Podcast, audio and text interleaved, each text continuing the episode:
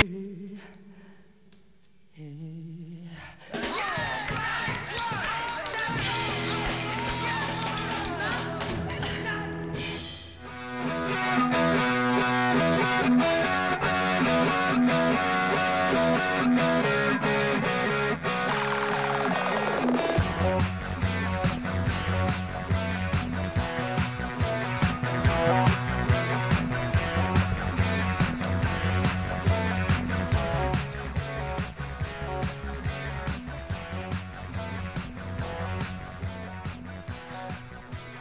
Cada cultura tiene una relación particular con el ruido. Algunas culturas son más silenciosas, otras más bulliciosas. El ruido forma parte de nuestra forma de vida y de nuestra manera de relacionarnos. El ruido es una sensación que experimentamos a través de muchos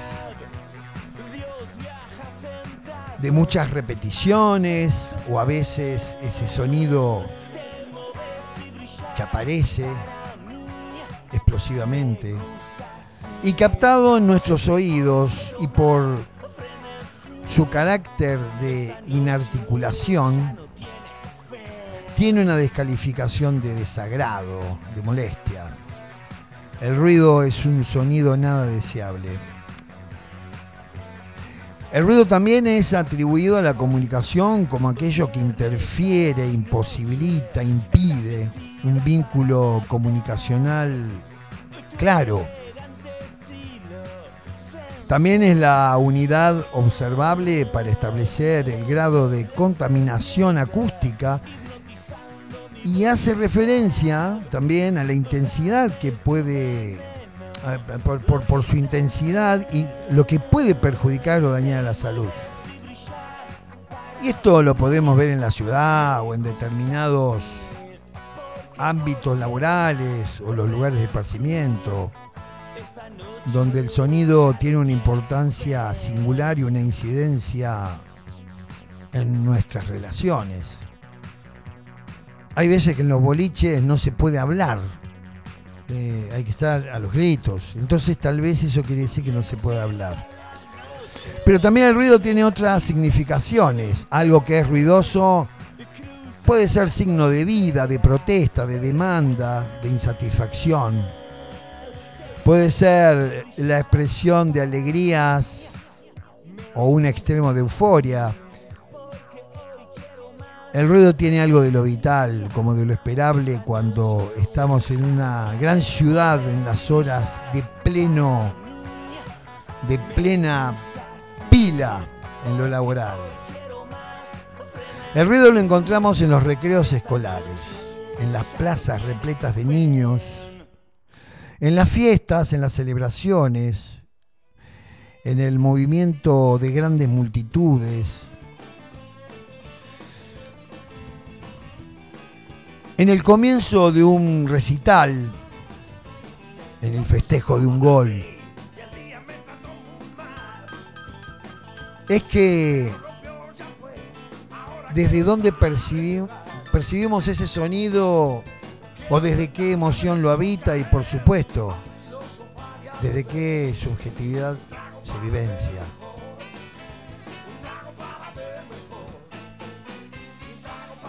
No hay marchas sin ruido. No hay alegría en un cumpleaños infantil sin ruido. No hay pasión en un clásico futbolero sin ruido. No hay recital sin ese previo ruido que antecede a los primeros acordes de una banda. El ruido nos dice algo de la vida, como también nos dice algo de nuestra forma de expresar esos sonidos. El ruido es ese, esa paradoja que tiene un lado de lo pulsional de nuestras costumbres y otro lado irreverente de nuestros excesos. Vivir también es hacer ruido. Y el primer ruido que nos dice que estamos vivos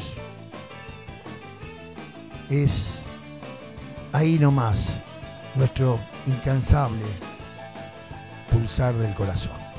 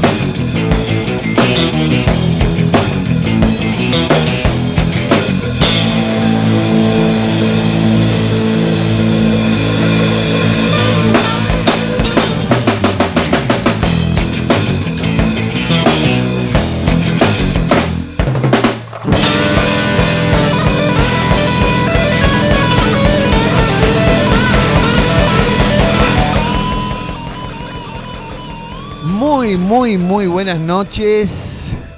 ¿Cómo les va, amigas y amigos que están del otro lado escuchando este programa que se llama Debajo de la Alfombra, que como todos los viernes de 20 a 21 horas, aquí en la, en la Nitro, en Nitro Tandil, en la 96.3, estamos con el amigo Cufa. Marce querido, buenas noches. ¿Festejó el cumpleaños? ¿Cómo que no? Debidamente es una vez al año, así que hay que pero, ¿Pero volvió a su casa o terminó en algún lugar irreconocible? Un poco de esto y un poquito de aquello. ¿Cuál, ¿cuál fue el primer lugar? Al amanecer con los pajaritos.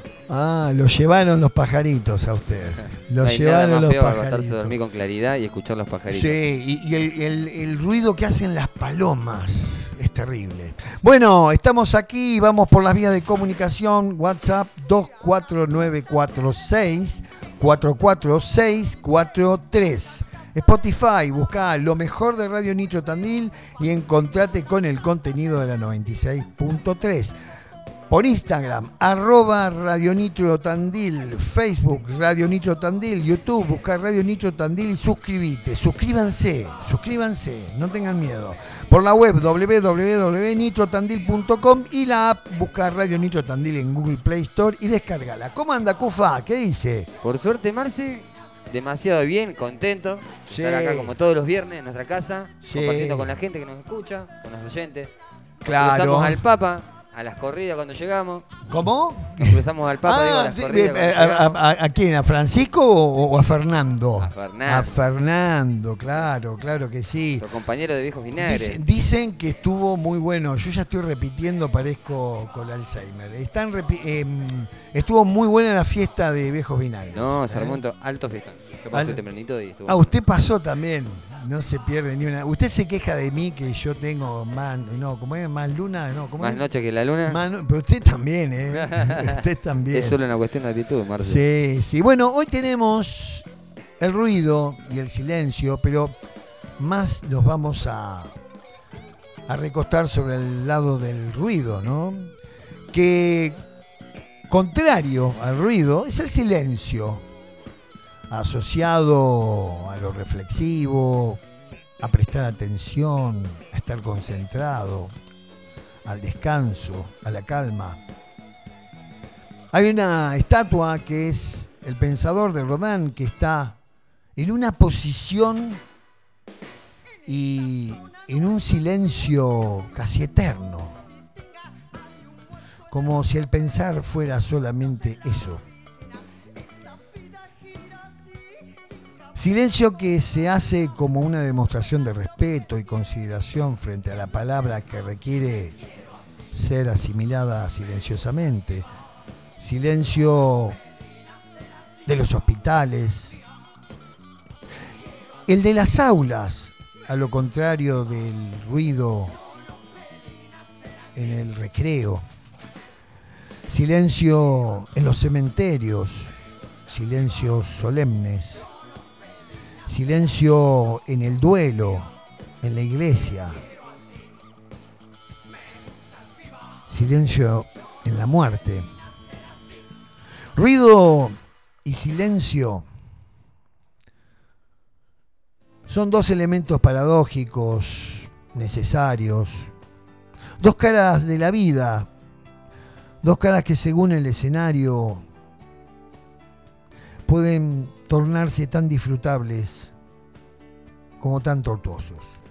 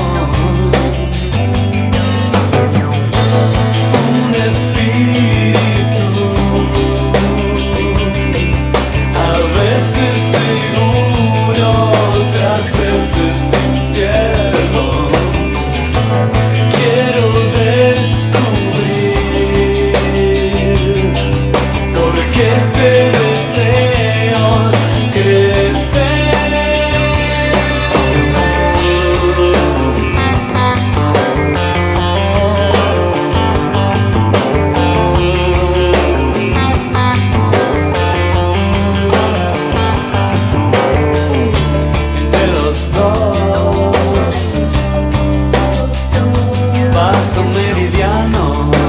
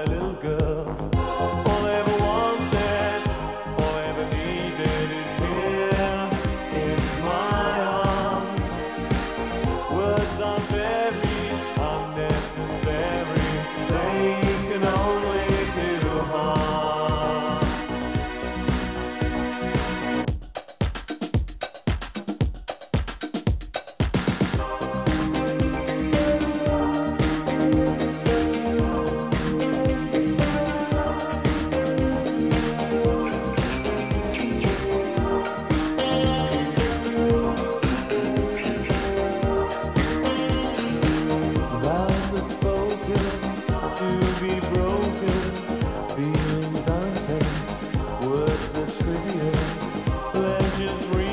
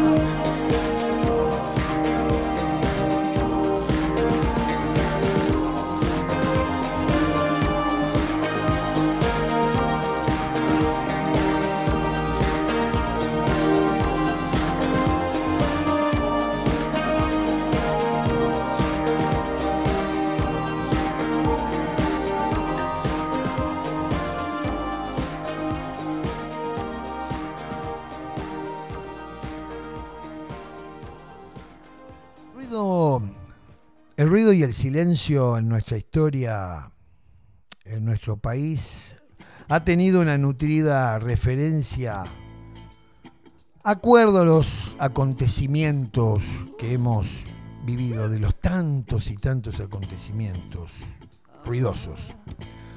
Hubo una época oscura donde se diseminó un eslogan siniestro, el silencio es salud.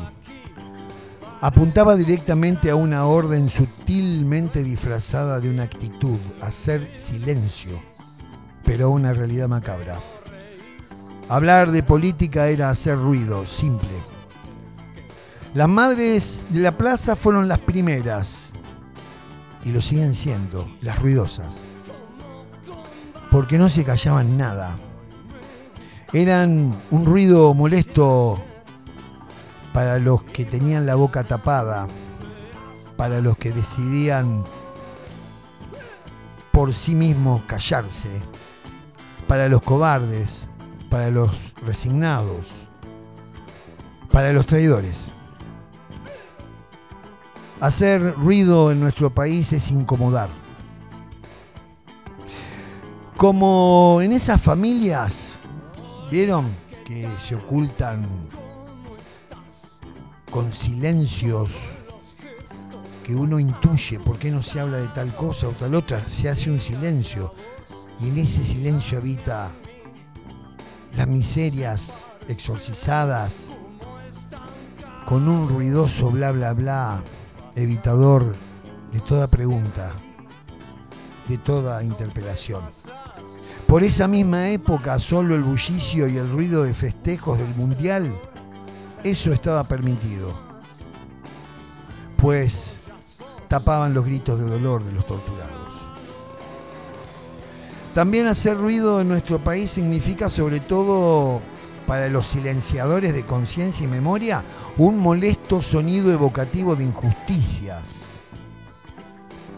luchas sociales y los que le dan sonido al recuerdo de situaciones y acontecimientos que por su intensidad no ensordecen, sino que cobran vida, quitan vendas. Eso que molesta se hace escuchar, pero no rompen los tímpanos. Rompen toda forma de tradicionalismo, hipocresía, doble moral. Así quiso Zapatero hacer callar a Hugo Chávez cuando hizo ruido denunciando las atrocidades del imperio español en todas sus facetas. El daño hecho por el imperialismo, por el capitalismo, por el excesivo poder, vanidad y voracidad. Así también los autoritarios, los fanáticos, los intolerantes, los violentos, los odiadores, los cipayos, los buchones, hacen lo posible para hacer callar cualquier voz que les haga ruido a ese silencio que pretenden moldear como una arcilla. Los los pensamientos conservadores y una defensa de un orden tradicional, estratificado e inamovible. No quieren que haya movilidad, que las cosas estén como estén. Hacer ruido en Argentina es un acto que se interpreta según quién lo hace, según quién lo recibe. Más cerca de este tiempo, los libertarios, los antipopulistas, los retobados de la restricción por cuestiones sanitarias, los antiperonistas, los quemabarbijos, los terraplanistas y algunos otros que declamaban desde un desopilante y delirante argumento negador, o los cruzados de una libertad extremadamente egoísta y responsable. Ellos hicieron ruido, pero no era interpretado como ruido, sino pobre gente, qué mal que está este gobierno, las cosas que hace, no nos deja salir y qué sé yo, y todo eso. Eso no era ruido, porque esa es la música que ellos escuchan. No es ruido eh, protestar, el tema es qué se protesta y qué se busca con una protesta. hicieron mucho, pero mucho ruido, y mucho más desde el patrocinio y fogoneo de los medios de información. Pero ese ruido también tenía otro objetivo, silenciar al otro, que no es como yo, otro que piensa distinto, a ese sí hay que hacerlo callar, y que sea como sea.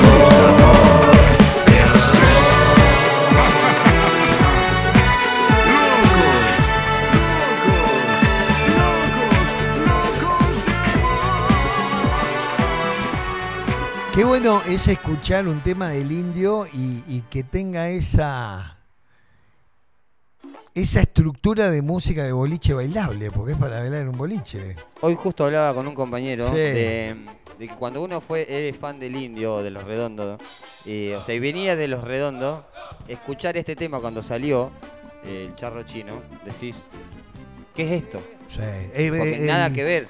Y lo quiso. El tesoro de los inocentes y después Porco Rex para mí son dos joyas. Rompió, viste, con muchos estereotipos. O sea, Sí, nadie estaba acostumbrado a Claro. Después, bueno, siguió una obra muy buena, toda la obra, toda la obra del indio es genial.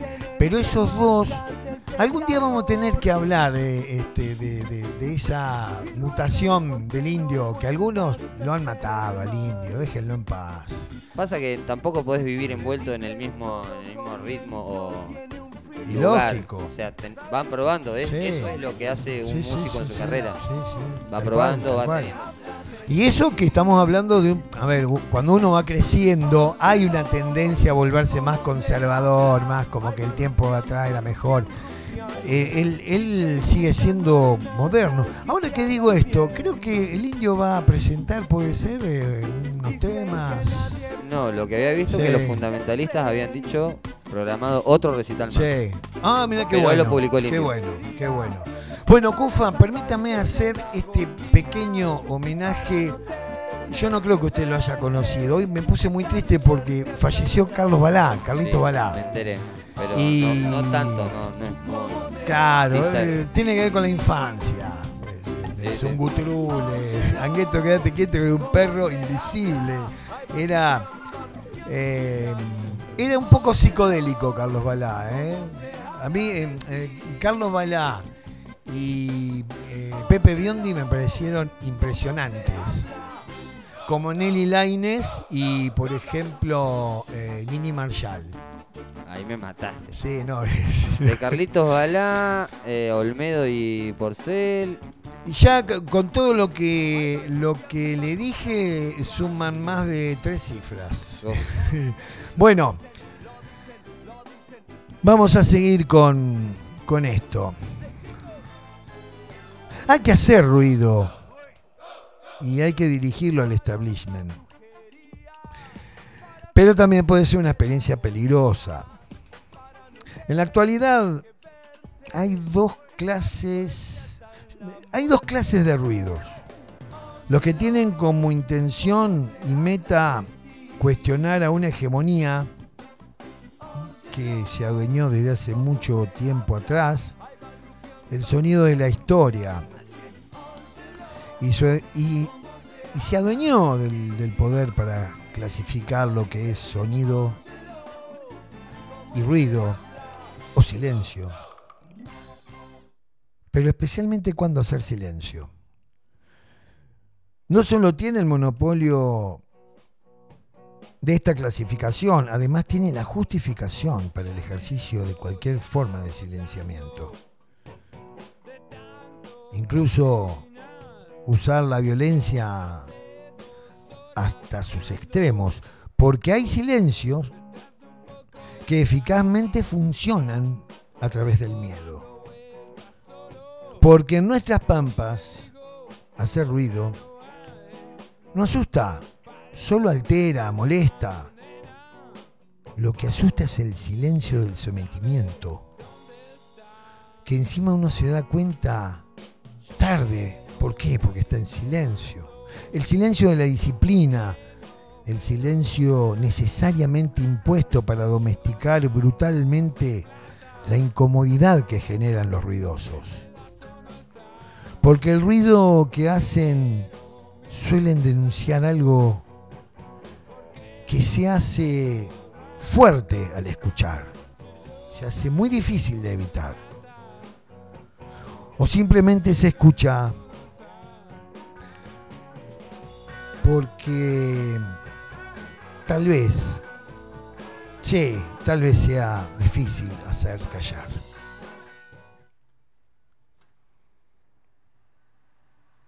Mm-hmm.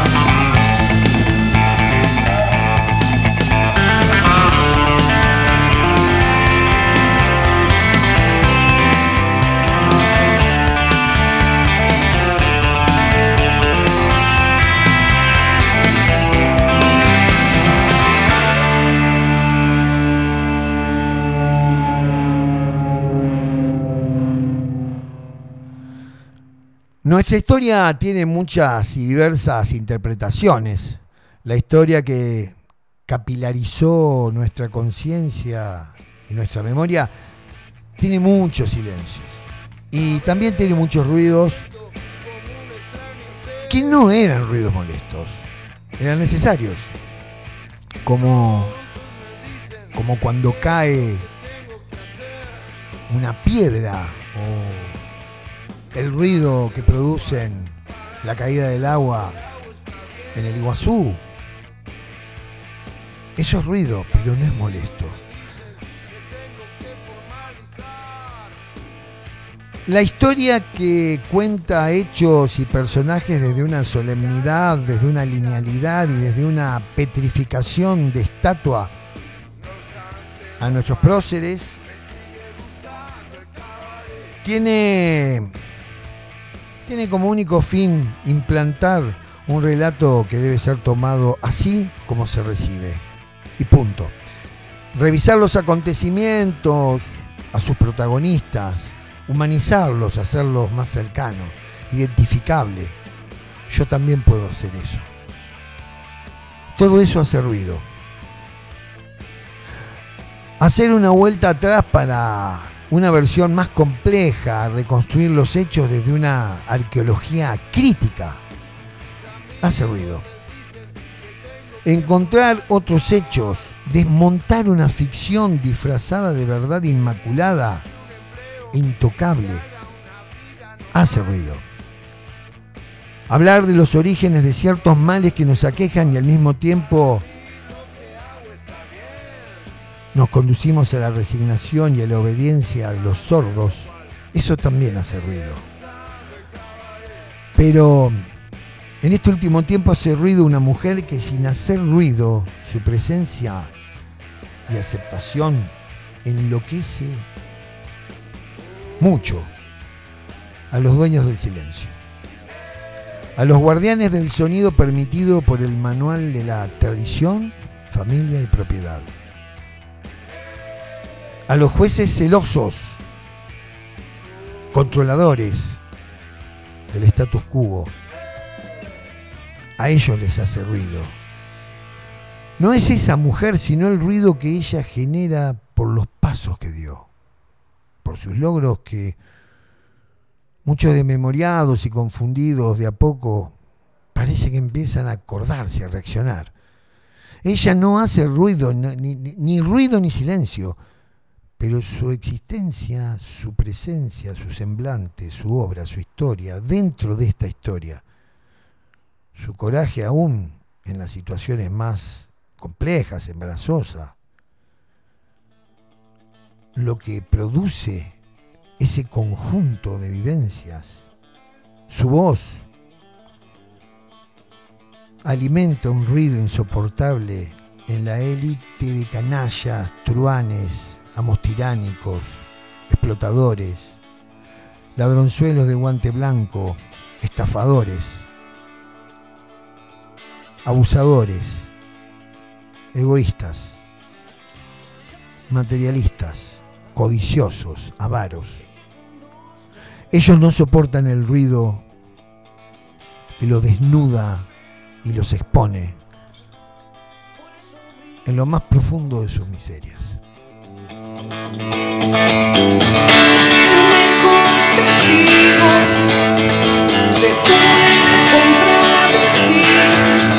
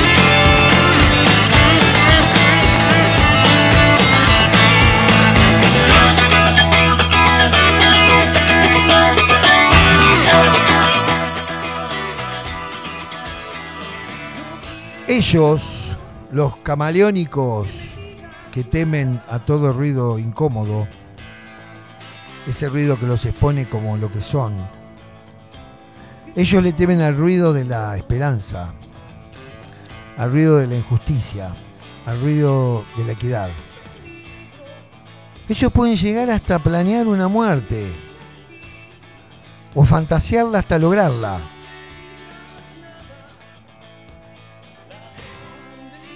Quieren matar ese ruido insoportable.